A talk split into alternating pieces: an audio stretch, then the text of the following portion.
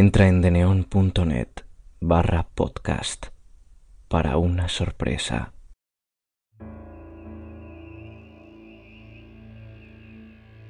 Primero que nada, buenas noches y muchísimas gracias por escucharme. Si quieres estar informado de cada episodio publicado, sígueme en Twitter, arroba cuentos terror con tres R's. Disfruta del relato.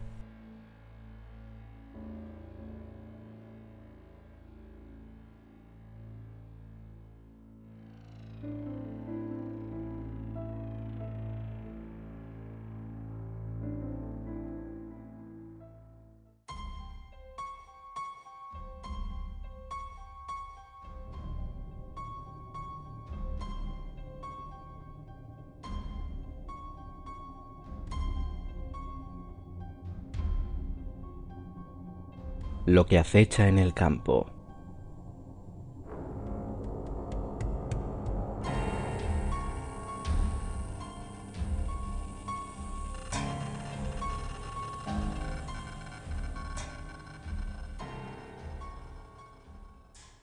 Fue hace tan solo unas pocas semanas que las pacas de heno empezaron a distanciarse lentamente de mi casa. Todas las mañanas al levantarme comprobaba como cada una se había desplazado algunas decenas de metros de su lugar original. Supuse que se trataba de una broma de gente que no tenía nada mejor que hacer, de modo que lo dejé pasar. Unos días después, las pacas estaban más cerca de los límites de la granja. Para entonces me había hartado del juego y opté por llevarlas de vuelta a su sitio. Tardé una larga hora en colocarlas cerca de la casa, y para cuando había acabado me sentía capaz de romperle el pescuezo a cualquier chico tonto que tratase de fastidiarme.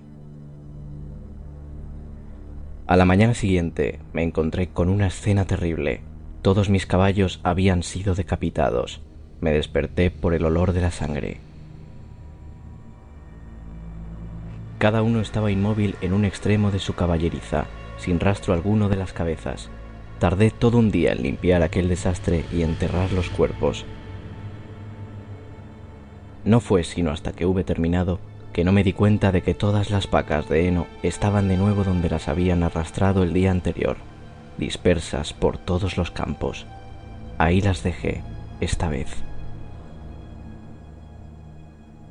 Esa noche me quedé a vigilar en el porche, con la escopeta a la mano y con un termo lleno de café. Me quedé allí por horas, observando el campo, para ver si descubría quién estaba moviendo mis pacas. Finalmente, el sueño comenzaba a ganarme, y me habría quedado dormido, de no ser porque se escuchó un ruido seguido del crujir de los árboles en el bosque aledaño. Me puse de pie, mi corazón latía acelerado por la emoción. Por fin iba a capturar al hijo de perra. Apunté con el arma, esperando pacientemente a quien fuese que estuviera acercándose.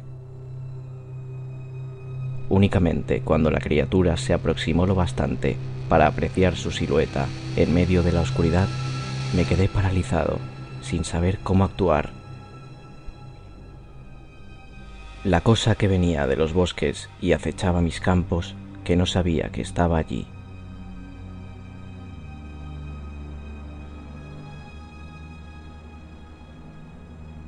Le seguí a través del campo, igual que un ladrón sigiloso.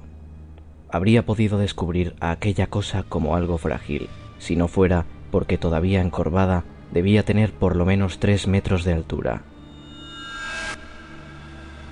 Sus brazos y piernas extremadamente delgados y la apariencia esquelética y hundida de su abdomen me hicieron pensar en un animal hambriento. Sin embargo, y de modo insólito, esta criatura era muy fuerte. Vi cómo alzaba una paca en cada brazo y la volvía a bajar metros más adelante, con sumo cuidado, y cubriendo una distancia considerable en solo dos pasos. Movía las pacas con extrema precaución, y cada determinado periodo de minutos alzaba la mirada para comprobar la posición de las demás. Antes de marcharse miró la casa. Sentí sus ojos en mí desde las sombras, aunque si realmente me notó o no, es algo que no puedo precisar. Se dio la vuelta en silencio para volver por donde había venido, desvaneciéndose en las extrañas sombras del bosque. Tardé una hora en reunir valor para moverme de mi sitio. Entré en casa un rato después, pero no pude dormir esa noche. Y fue solo hasta que amaneció que me atreví a salir al porche y fui hacia los campos. Las vacas de heno seguían donde las había colocado, y algo curioso, no las alejó tanto como habría hecho en días anteriores. Entre los campos formaban una figura invisible, y al observarlos me percaté de que dibujaban algo así como una línea.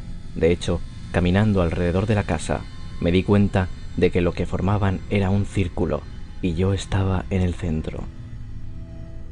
Había pensado que las movieron al azar al principio, pero ahora estaba claro que marcaban una especie de límite. La criatura quería darme un mensaje. No pude conciliar el sueño esa noche, y si conseguí hacerlo fue únicamente porque me sentía agotado.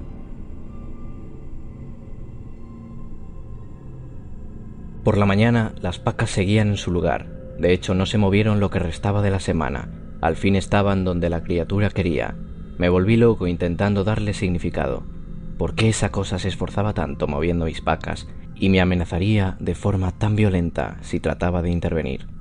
Eso era asesinar a mis caballos, una amenaza. Una muy inteligente en realidad. Sabía que tendría miedo y que comprendería las implicaciones. Una mañana sentí emoción al escuchar ruido de un auto que conducía por el camino hacia la granja. Planeaba marcharme de allí desde que vi a la criatura, pero pensaba que podría ser arriesgado hacerlo a pie y que la criatura me decapitara como a los caballos. Si lograra subir al auto de quien fuera que viniera por el campo, tal vez podría lograrlo antes de que se diera cuenta. No sabía quién era, ni me importaba. En el instante en que se detuviera, correría al asiento del pasajero y les diría que nos largáramos de allí. Pero no tuve oportunidad. El coche avanzó lentamente por el sendero, agitándose ante la dificultad del terreno.